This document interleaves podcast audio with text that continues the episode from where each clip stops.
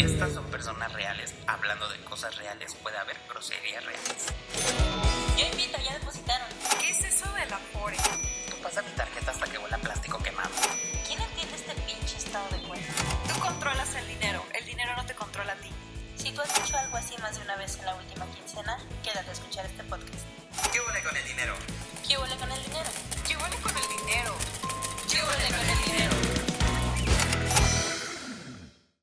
No, pero sí, sí me paniqué, me puse toda loca porque mi mamá quiere venir a comer mañana porque ya sabes, ahora tienes que regañar a tus papás para que sigan las reglas. Entonces, Cañón.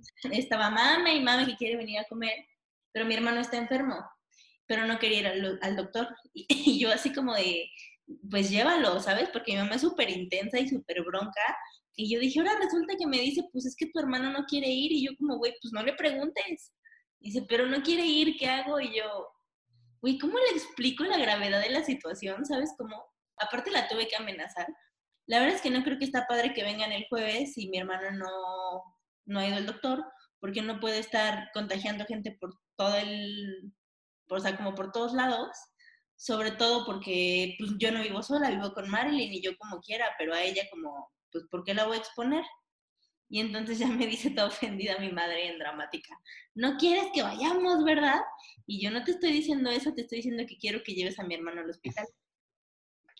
Y ya hasta entonces, que fue que le dije, llévalo a tal hospital, no sé qué, y hasta entonces se movió y lo llevó al hospital y dijo, ah, no, pues es una, o sea, es una gripa muy fuerte y ya. Y yo, ah, güey, ve- ¿ves qué te costaba? O sea, ¿qué te costaba? Yo, yo hubiera sido sincera, Barbie, y si le hubiera dicho, sí, mamá, no te quiero aquí conmigo, debes de estar en tu casa, ya no te muevas. Güey, es que los... Es como los adultos de, de veras han vivido tanto, güey, y ya, han- ya han pasado por tanto que ya es como. A ellos sí les tocó la devaluación. O sea, a mi mamá Claro. que le tocó, o sea, ella creo que por única vez en su vida intentó ahorrar y lo logró. Y tenía ahí un buen dinero en el banco y que le quitan tres ceros y, y vale madre, su dinero ya no era nada. Entonces, pues sí, creo que se han repuesto a tantas cosas que ya dicen, ay, güey, Es como, es un pinche bicho, güey. no pasa nada. Exactamente. Está muy cagado. Justo me da mucha risa como, pues sí, cómo maneja mi mamá toda esta crisis, porque antes de que se pusiera de moda el coronavirus, bueno, pon tú que ya estaba de moda en China, pero aquí no. Yo me enfermé, Como siempre. me enfermé de la garganta, cabrón, de que estaba en cama, y yo no soy así, o sea, como que yo me rifo. Y no, o sea, en cama horrible, me inyectaron mil y así, ¿no? Entonces mi mamá toda intensa de, es que cuídate, porque a ti ya te dio neumonía una vez y te puede dar otra vez, y entonces no sé qué, y, y es que no salgas y no tomes frío, y yo, Simón, Simón, Simón. Y ahorita con el coronavirus le está valiendo tres kilos de madre, y yo como, ¿Quién te entiende, mamá? pero, ay, pero, de, pero esto sí es una pandemia y la gente sí está muriendo porque te vale tres kilos de madre, no estoy entendiendo nada. ¿Cómo están pasando ahorita esta cuarentena? Hablando de... Aburridísimo. Yo ya, o sea, yo dos semanas más y me rapo como Britney. A la vez. Ay, ay, Bárbara, no Yo aguantas nada. Un día más, güey. No, es que, ¿sabes qué pasa? O sea, a mí me gusta mucho estar en mi casa, pero es que ya es demasiado. Bueno, pues yo ya llevo 16 días estando encerrada en mi casa. He salido dos veces para hacer el súper y No, y conociéndote, literalmente, haces una lista para el súper para hacerlo en 10 minutos. sí, justo, estar el menor tiempo posible fuera. Bueno, hablando eh, de las finanzas personales, ¿ustedes cómo han pasado la cuarentena cu- en cuanto a gastos y el ingreso, de todo lo que conlleva el hecho de estar en cuarentena? Pues yo la verdad sí estoy un poco en angustia porque no sé si vaya a sobrevivir con los dineros que tengo. ¿Con todo y los incentivos que están dando o sin tomar en cuenta eso? ¿Cuál es el? Pues es que la verdad es que no he investigado como, como, como ese tema de los incentivos. O sea, no sé. Sí, o sea, O bueno. los he escuchado como el chisme, pero la verdad no, no he, y aparte como, o sea, digo, yo mis deudas bancarias no, pero por ejemplo el crédito de mi carro y así, entonces no he visto como qué onda, qué se puede hacer. Ah, ya, ok. Pero digo, o sea, es como, que, o sea, he estado como, o sea, estoy como bien porque no sé si vaya a durar, digo, si dura más de dos meses, entonces ya sé que ya vale madres, ¿no? Me van a tener que ir a ver de homeless en algún, en algún puente, hijas, pero, este, pero digo, por mientras estoy como más, pues como angustiadín, pero pues a la vez como tranquilo, porque pues tengo ahí como el colchoncito que me va a ayudar, ¿no? A, a sobrevivir. Pues hablando de eso, más que incentivos, porque sí, son incentivos para tomar acción, son apoyos a lo que me refería. O sea, de lo que yo, por ejemplo, he visto es que de las instituciones que ahorita están dando eh, un apoyo en cuanto a créditos o servicios de hipoteca y demás en, en, cada uno, son eh, varios, o sea, está el Banco Afirme, BBVA, Citibanamex, Santander, Banregio, HSBC, Banorte, Compartamos Banco y Scotiabank. Pero algo importante de todo esto es que cada uno tiene sus propias condiciones y su, sus requisitos, incluso como para tener el, este, este apoyo. Ajá, te pueden aplazar la deuda o diferir la deuda, pero solo si ibas al corriente, si debías no.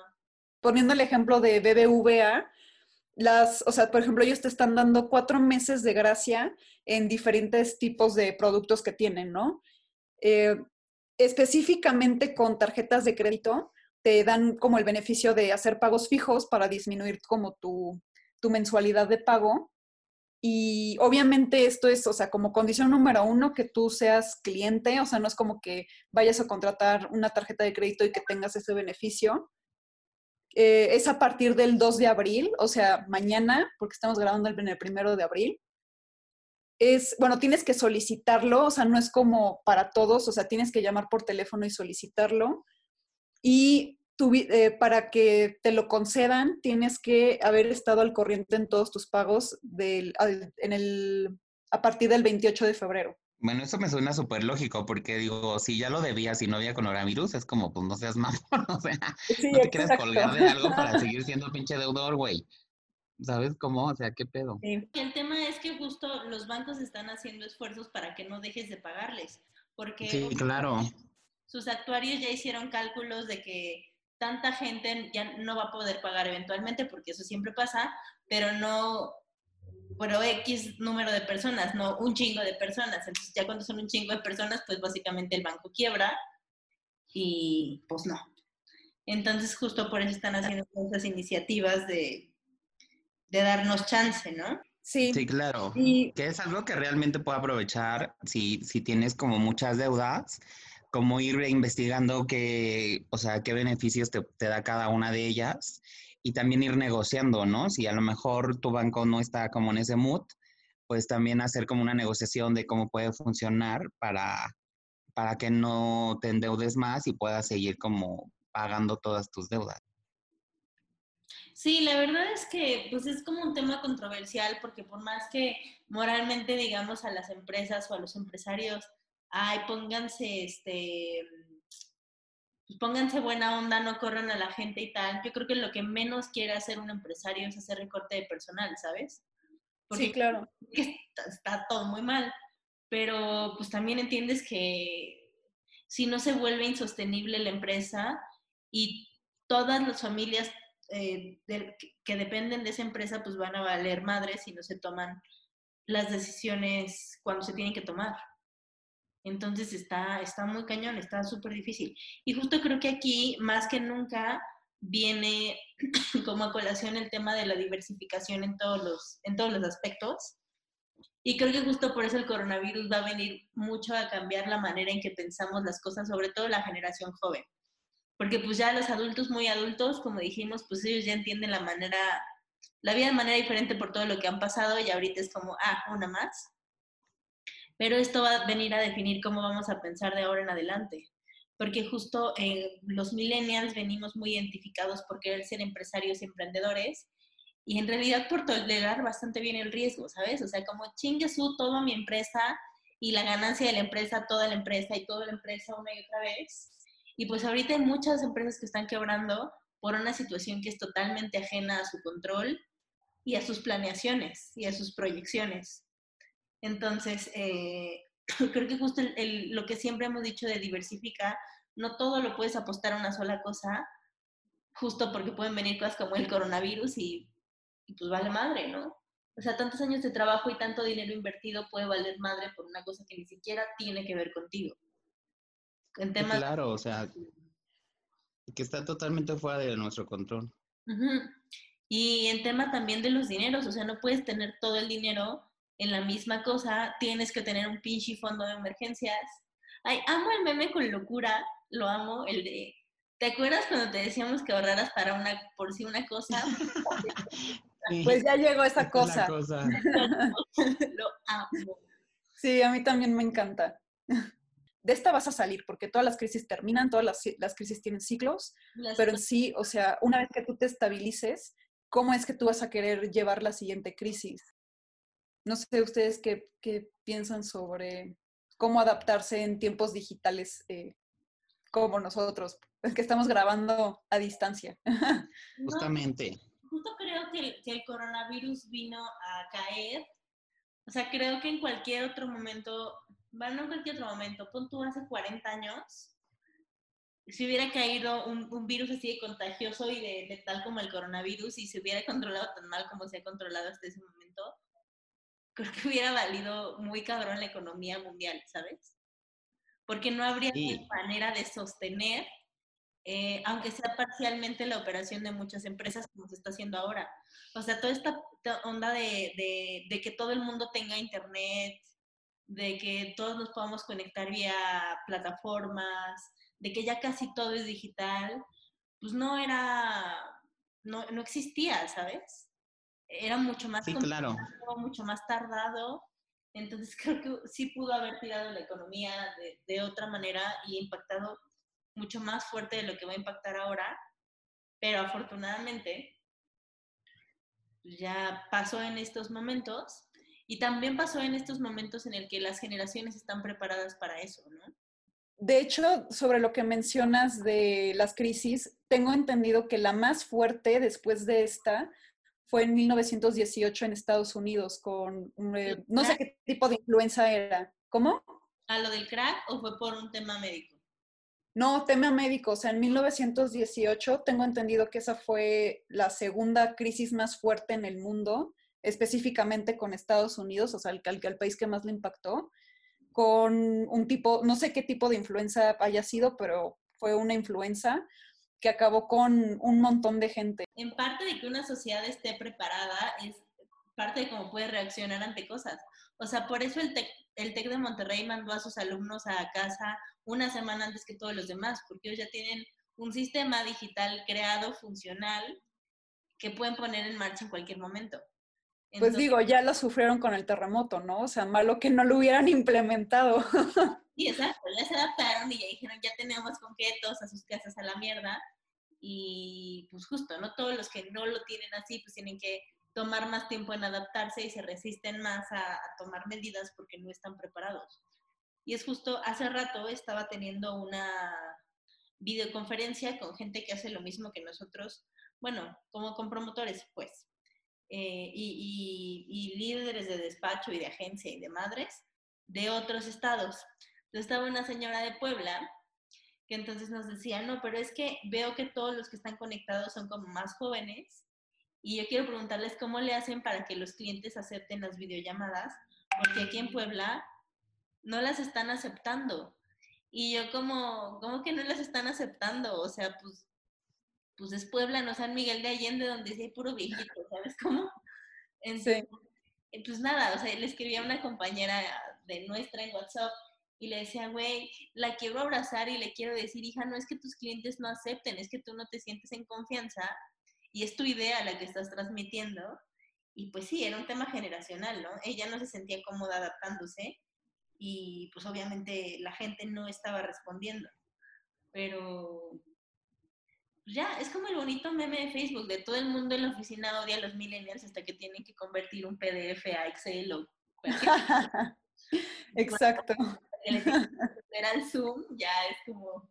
Y ahorita que mencionas lo de la oficina, em, también me he encontrado con estas personas que o sea, el, el único cambio que han tenido hasta ahorita es simplemente trabajar en casa. O sea, siguen teniendo su sueldo íntegro, eh, siguen trabajando sus ocho horas, puede que estén trabajando más porque también eso es como un efecto del home office, pero a final de cuentas, o sea, hasta eso como que tienen una oportunidad inmensa de poder generar algo gracias a, a esto del coronavirus. O sea, te estás, o sea, no tienes gastos de transporte, no tienes gastos de eh, comidas fuera de, casa, del café mañanero, eh, tienes como más tiempo incluso, o sea, tanto para ver de forma personal alguna actividad que quieras hacer, como pues, informarte de justo de qué puedes hacer con estas, eh, esta diferencia de, de, tu ingreso, ¿no?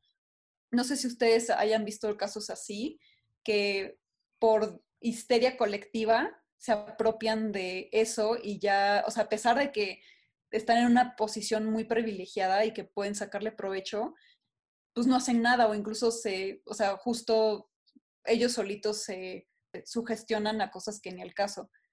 No, yo, yo, de verdad creo que sí hay, o sea, la mayoría de la gente está preocupada por su trabajo y no necesariamente porque tenga que preocuparse por su trabajo, sino porque, pues, histeria colectiva, básicamente. O sea, sí, a eso me refería. O, o sea, eh, no hay un riesgo real para ti, pero como todo mundo está vuelto loco, pues tú te, y es que aparte te apropias de ese miedo. O sea, al final nadie es indispensable. ¿Cómo sabes? Sí, claro. Qué tan, qué tan prescindible es lo que haces o no? Pues yo creo que, o sea, más que eso, si tú ya llevas haciendo un trabajo por determinado tiempo, igual ya hasta te acaban de ascender o algo así, es porque estás haciendo las cosas bien, ¿sabes? Aquí más que nada es como evalúa pues realmente el tema de tu empresa, o sea, tu empresa qué tan solvente es o qué tan qué tan grande es, quiénes son sus clientes, ¿sabes? O sea, porque hay empresas que digo, no es como que vendas en el mercado el cilantro y obviamente ahí sí o como sea que lo pronuncies, pero de todos modos, o sea, ahí sabes que te va a bajar la gente, ¿sabes? O por ejemplo los del turismo que saben que pues que sí o sí, ni modo, hijo, no va a haber clientes y entonces hay que arreglarla de alguna manera. Entonces, ¿sabes? Como ese tipo de, de industrias que sí son como muy, pues sí, como muy, que sí se afectan cañón, ¿sabes? Y que sabes que sí se está afectando y que sí va a pasar, a que si trabajas en una empresa que se dedica a dar, no sé, algún tipo de, pues, de servicio técnico o cosas así. ¿sabes? O sea, digo, sí evaluar como tu giro de empresa y de ahí ya saber, o sea, de ahí te vas a ayudar mucho a saber si tu empresa va a quebrar o no, o si de plano sí te vas a quedar sin trabajo o no, ¿sabes? Por el tema de precisamente para no, digo, no contagiarte de pánico más que nada. Sí, o sea, que es, que es justo el tema que, que veníamos platicando hace rato de cuando el cerebro se siente en peligro, lo que piensa en blanco o negro, no piensa en puntos medios, el pensamiento no es muy agudo, no es, o sea, no manejas bien la incertidumbre, no manejas bien la, ambigüedad, no mides bien el riesgo y no lo mides porque no hay, o sea, no te atreves en realidad a, a ponerte a pensar que tanto sí, que tanto no, simplemente es, pues en una de esas me corren ya, ¿no? Y creo que justo México es como un país que es así. O sea, creo que justo tenemos esa cultura de, de ser muy reaccionarios a lo que va a pasar y de, pues de ahorita vemos qué pedo, pero cuando tienes que ver qué pedo, sí ves qué pedo. ¿Sí me explico? que llega el momento es que ya tomas acción. Ajá, pero me refiero a que cuando tomamos acción sí la libramos en general. O sea, todo esto que tiene que ver con planeación y con así no nos sale muy bien, pero cuando tenemos que sacar como el fuá, pues sí lo como en los... Ay, el, el, el, payaso del rodeo sí no sale muy bonito, hija. Pero son años y años de práctica. Pues sí, pero justo por de lo que estás diciendo, es por eso que ahorita, bueno, me estaba dando risa con Adri, justo por eso siempre estamos en el, en el Dios proveerá, güey, porque de alguna manera siempre salimos, ¿sabes? Y ya sea Dios proveerá o o lo que sea, güey, o el universo o lo que sea, pero pues siempre tenemos esa idea de que no importa lo que salga, siempre vamos a salir bien o vamos a estar bien librados. Cuando digo las situaciones podrían tomarse de una mejor manera si estás prevenido. Sí, ahora sí que se me viene la escena de Rocky, que está todo golpeado, así acabado, pero gana. Así me imagino un escenario como del mexicano. El país. O sea, estoy todo madreado, puteado, tengo que llegar al hospital, pero gané. Sí, exactamente, pero triunfaste porque tú sobreviviste, punto. El tema o la cuestión en, o sea, como la más polémica que, que se vivió en la cuarentena es si actuó, o sea, si actuaron a tiempo o no a mandar a todos a sus casas. Porque no sé ustedes, pero yo al principio sí me paniqué cabrón. Hasta que vi, uh, bueno, no, escuché una entrevista con López Gatel que decía, o sea, la, la esta reportera le estaba dando, pero con mi pinche sartén. Porque como este güey sí te puede contestar una respuesta de verdad, pues tienes oportunidad de darle con el sartén, ¿no? Entonces, le está dando con el sartén bien cabrón y le está diciendo, a ver, ¿cómo es posible que el presidente, por un lado, diga, yo les voy a avisar, y por el otro lado, Sheinbaum cierre teatros, cines y lugares públicos masivos? O sea, pónganse de acuerdo, ¿no? Y entonces este vato le decía, mira, lo que pasa es que no es lo mismo la posibilidad de contagio de la Ciudad de México o de Guadalajara o de Monterrey que del resto del país porque como la densidad poblacional es más alta y el movimiento en general de la gente es mucho más rápido y más alto, aquí se va a, como a contagiar muy rápido la gente. No es lo mismo que un Aguascalientes, no es lo mismo que un Oaxaca, no es lo mismo que un pueblo perdido. Entonces no tiene por qué detenerse todavía la economía de todo el país solo por tres ciudades. Se van a tomar las medidas, o sea, vamos a detener a todo el país cuando se tenga que detener pero ahorita solo tenemos que desacelerar a las ciudades, que son estas tres, sobre todo a la Ciudad de México, y luego vamos a ir como paulatinamente tomando las medidas que se tengan que tomar con el resto del país. Y entonces ahí ya dije, ah, pues sí tiene mucho sentido, Justo. porque justo, no puedes, o sea, no somos Alemania, güey, no o Canadá. No puedes detener a la chingada la economía de todo el país porque entonces no nos morimos del coronavirus, pero qué tal de hambre después Exacto. ya pues entiendes que obviamente cada país tiene que tomar estrategias diferentes porque son muchos factores a- que, que involucran muchas cosas. No solamente un tema de salud y de muertos o de contagios, sino qué va a pasar, o sea, cómo lo vamos a controlar y qué va a pasar después. Entonces, justo si, pues sí, es un tema de quédate en tu casa, pero trata de seguir consumiendo lo más posible para que la- el dinero siga fluyendo. Sí, exacto. O sea, tienes que seguir haciendo tu vida lo más normal posible y seguir comprando lo mismo que compras siempre, ¿sabes? No, si estabas muy, muy acostumbrado a comprar pendejadas, pues entonces no.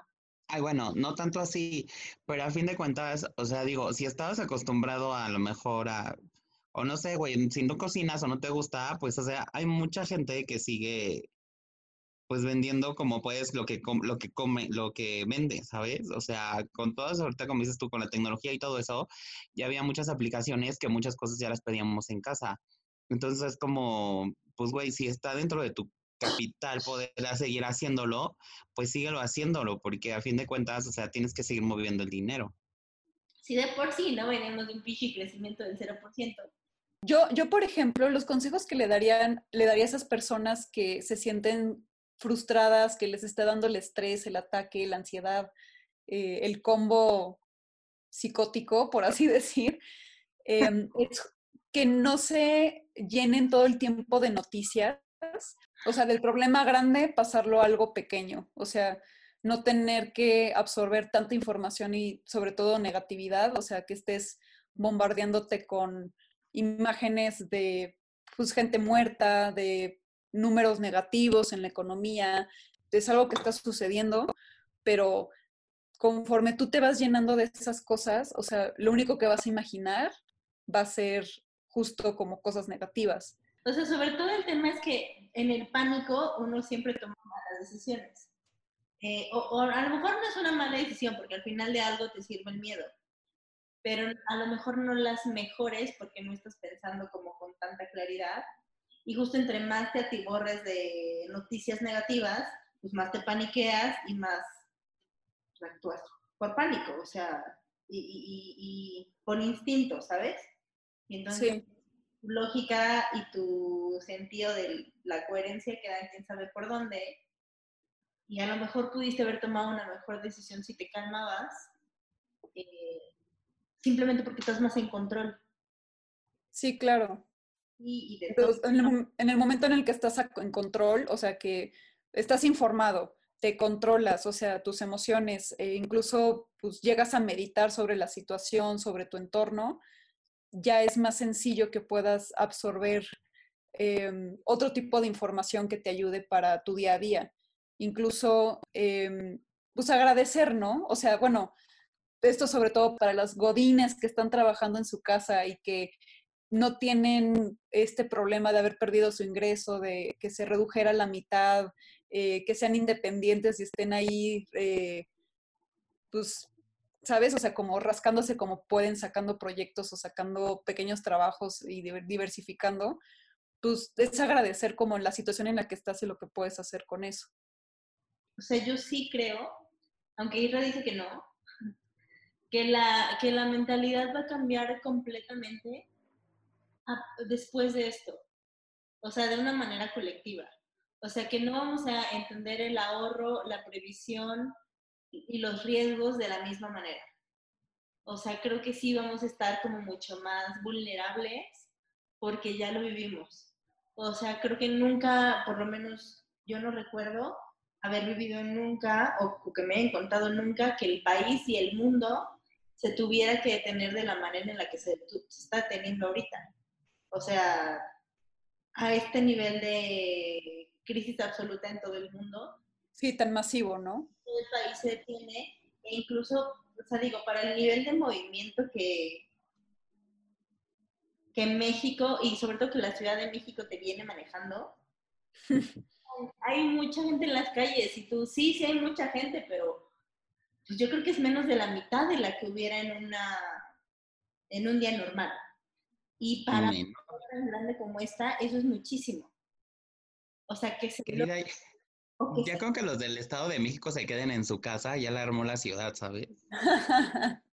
sí, cañón. O sea, no vamos a entender las cuestiones económicas de la misma manera porque justo ahora ya habremos todos tenido la conciencia colectiva de haber vivido una crisis eh, o a lo mejor un, un, un evento sanitario que detuvo la economía y que entonces tienes que estar preparado para eso. Y justo algo, venía leyendo esto en algún libro.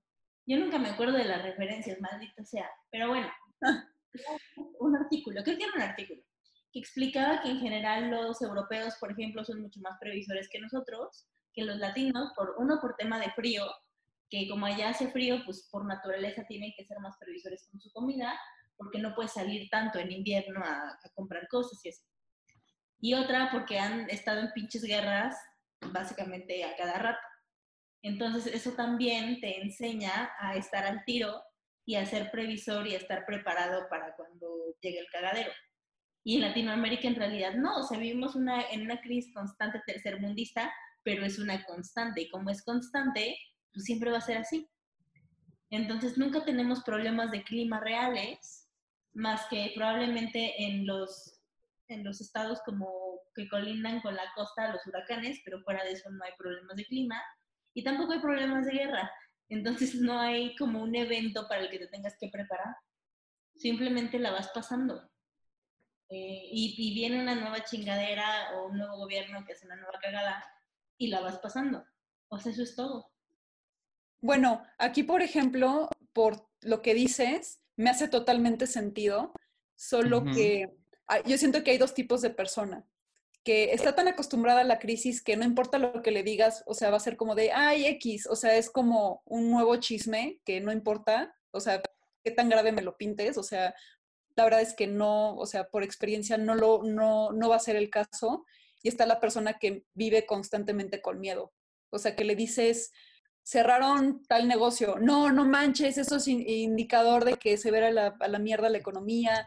Eh, oye, que vienen las elecciones, no, ya valimos madres, todo se va a mover. O sea, no importa lo que le digas, es como de, no, no, o sea, eh, qué horror, mi vida ya va a cambiar 180 grados. Entonces, yo siento que sí son dos extremos que se viven en México con la cultura que tenemos, que prácticamente es lo que estás diciendo tú y lo que está diciendo Isra.